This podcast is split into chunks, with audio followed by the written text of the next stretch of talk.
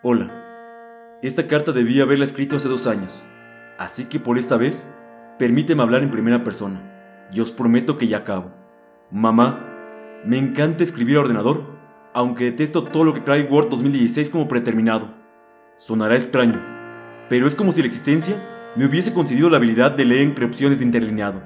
Y la verdad es que detesto el cuerpo de Calibrí, los 11 puntos y el 1.0 despaciado. Mamá, me enseñaste que la vida resumía en pedir disculpas, dar las gracias y decir por favor. Y también en guardar cada 5 minutos los archivos de Word, porque en cualquier momento podía producirse un apagón y nos quedábamos días sin luz. Mamá, gracias por tu gratitud, por todo lo bueno de preocuparte del cuándo, del cómo, del dónde y con quién salía. Yo y mi juventud.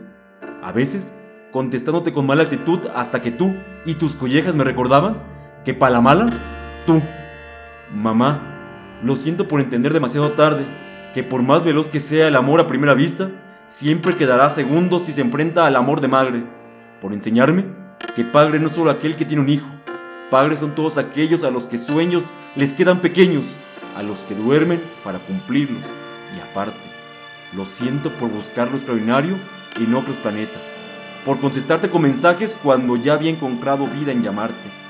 Mamá, Ahora, ahora el mundo se detiene cuando hablo, mamá, porque tú te casaste con la felicidad y no firmaste la separación de bienes. Y ahora, jamás volverá a pasar por mi cabeza la idea de quitarme la vida, porque la felicidad me debe la mitad de todo lo que tiene. Mamá, tal vez, tal vez yo solo sea un instante, como una de esas faltas de ortografía en el Word 2016 que se corrigen solas o se borran. Mamá, tal vez yo sea eso pero yo te quiero recta, a doble espacio y en Times New Roman.